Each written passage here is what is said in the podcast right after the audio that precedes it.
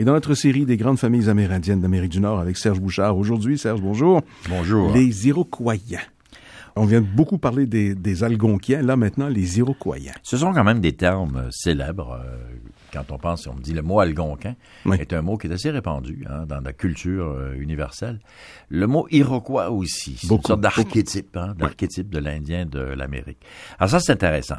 Les Algonquins sont, sont, étaient une famille, on en a parlé pendant deux chroniques, là, qui est plus ancienne, hein, euh, peut-être euh, 10, 12, 14 000 ans, là, établis en Amérique. Les Iroquois sont, viennent du sud. Donc, ils viennent dans le nord-est de l'Amérique, ils remontent. Hein? C'est- C'est donc des gens, euh, on parle de- d'autrefois dans des temps immémoriaux, euh, ils sont dans le sud des États-Unis, euh, probablement euh, au nord du Mexique.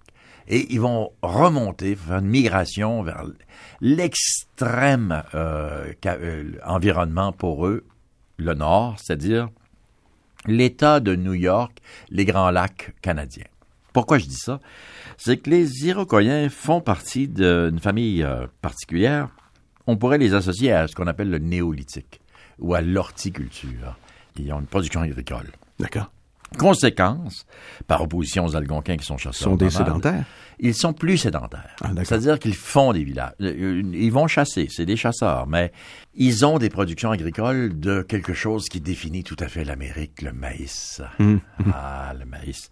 Et autre chose aussi, les fèves, les courges, mais le gros de la production, c'est le maïs. Alors, c'est un peu une extension nordique des Aztèques et des Mayas. Euh, Dieu du maïs, Dieu. Oui, oui, oui. Et, et, et que, en français, les, les, les Canadiens vont appeler le blé d'Inde, le blé des Indiens. Alors, le maïs, c'est le blé des Indiens. Et donc, ils font des villages et ils ont une population plus importante, plus concentrée. Leur territoire est moins vaste, mais plus densément peuplé.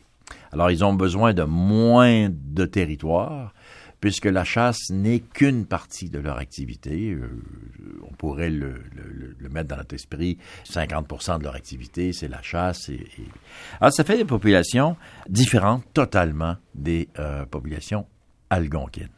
L'organisation générale sur le plan des peuples, euh, ils vont se distinguer. Les Algonquins, on en avait parlé, ont plusieurs peuples. Oui. On va parler des Algonquins, des Inuits, des Cris euh, et tout ça. Mais chez les Iroquois, c'est la même chose. Et ça, c'est pas facile. Tous les gens, les gens parfois se mélangent un peu. Mais je vais vous donner des types de, de peuples, de familles iroquoiennes. Alors, c'est le même principe. Ils ont, ils ont une langue mère très ancienne. Ils viennent d'une même souche, mais ils se sont dispersés euh, sur le territoire, puis ils ont des identités particulières. Les Hurons étaient des Iroquois. Hurons-Wendat, oui. Leur nom original qui était conservé, c'était les Wendat. Alors là, on joue avec des noms euh, qui étaient leurs noms, puis il y a le nom que les Français leur ont donné. Euh, alors, La hure. Tu, tu- les Hurons, il s'agit ouais, d'une caractéristique de, de, de coupe de cheveux. Mhm. Euh, donc, une, une raie de cheveux sur la tête, c'était la hure du sanglier. Alors, l'Européen va reconnaître la hure du sanglier. Ils vont s'appeler les Hurons. Mais en réalité, ils s'appellent les Wendat. Et les Wendat occupaient euh, le lac qui va devenir le lac des Hurons, en fait. Euh, de La région Mhm. La est. baie Georgienne, La baie c'est. Georgienne. Le pays... En Ontario. Oui, qui s'appelle au- en Ontario, qui s'appelle le Wandake. Un petit paradis hein, de la nature très très beau, avec de l'eau. les gars, Ils ont du poisson, ils ont des terres, euh, ils, ils font pousser du maïs, ils ont du gibier euh, pour la viande rouge, ils ont des fruits. euh, non, franchement, euh, On est là, on, on est gâtés. Étant gâtés, ils vont se reproduire plus que les Algonquins. Ils sont à sur place plus nombreux. Au moment de l'arrivée de Champlain euh, et l'arrivée des Français dans la vallée du Saint-Laurent, on- euh, ce peuple euh, probablement euh, a une population de peut-être 40 000 personnes, ce qui pour l'Amérique était un gros. euh, alors les Hurons, ça c'est un groupe. Ils on en parlera plus tard de leur organisation politique. Ils avaient des voisins immédiatement en face d'eux, de l'autre côté du Grand Lac Ontario. Il y avait euh, des voisins moins nombreux, mais pareils à eux, mais qui vont devenir très célèbres, les Iroquois. Euh, proprement dit. Les Iroquois qui sont dans l'État de New York. Aujourd'hui, dans la géographie de l'Amérique du Nord, qui était euh, l'Iroquoisie, on va appeler leur pays l'Iroquoisie, euh, de, des chutes du Niagara jusqu'à euh, le centre de l'État de New York, là, Albany, la capitale de l'État de New York. Ça, c'était le territoire des, des Iroquois. Il y avait d'autres groupes euh, iroquoiens, euh, nombreux du côté des Grands Lacs, qui vont avoir des noms français, mais dont on peut se rappeler parfois de leurs noms originaux. Les Tionontate, Guinée, qui sont les, les tobacco. Euh, parce que, il faut le dire, les Iroquois, c'était le peuple du maïs, mais c'était le peuple du, tabac du, d'une autre production majeure qui va changer la face du monde, qui va révolutionner l'Europe, qui va, en fait, c'est le tabac. Le tabac était inconnu avant la découverte d'Amérique. Alors eux, ils produisent du tabac, ils fument, ils pétunent, qui est le vieux mot français. Et il y a une nation iroquoise des Grands Lacs qui va s'appeler les Pétuns, parce que c'était pas par les Français, parce que c'était les plus grands producteurs de tabac. Les Anglais vont les appeler bien sûr les tobacco. Euh, ils produisaient beaucoup beaucoup de tabac, ce qui nous indique que les Iroquois étaient des commerçants. Donc ils surproduisaient. C'est donc toute l'histoire de l'humanité là, qui, est devant nous. Là. C'était des populations donc qui chassent, ils ont encore un pied dans la chasse. Ils font de l'agriculture sur brûlis. C'est-à-dire qu'ils brûlent la forêt. Ils vont demeurer à un endroit avec des maisons construites à la dure, ce qu'on appelle des longues maisons, des long houses. Ce sont des maisons qui peuvent mesurer, mais là, je pourrais le dire, je devrais le dire en mètres, mais qui, 120 pieds de long, ça donne combien de mètres? Une trentaine de mètres. Une trentaine, de mètres. Mm-hmm. Et là, là, il y a la famille clanique qui habite, qui habite la maison. Ils vont se déplacer à tous les 10 ans ou les 15 ans parce qu'ils ont, ils ont épuisé les sols. Mm-hmm. Ils vont aller brûler un autre bout de forêt. Et là, ils vont, ils vont reconstruire le village. Et ils font, ils font des surplus et ils vont commercer. Et commercer, euh, donc, les surplus qui sont échangés, c'est beaucoup le tabac, euh, bien sûr, qui, qui, est précieux, euh, le maïs, qui est précieux aussi, car les Iroquois, c'est une bulle géopolitique au cœur de l'Algonquini. Alors, tous ces Algonquins dont on parlait, qui mhm. sont au nord-est, les Iroquois avaient pénétré l'univers algonquin et s'est installé au cœur de l'Algonquini. Donc, ils sont en contact avec tous les peuples algonquins autour d'eux.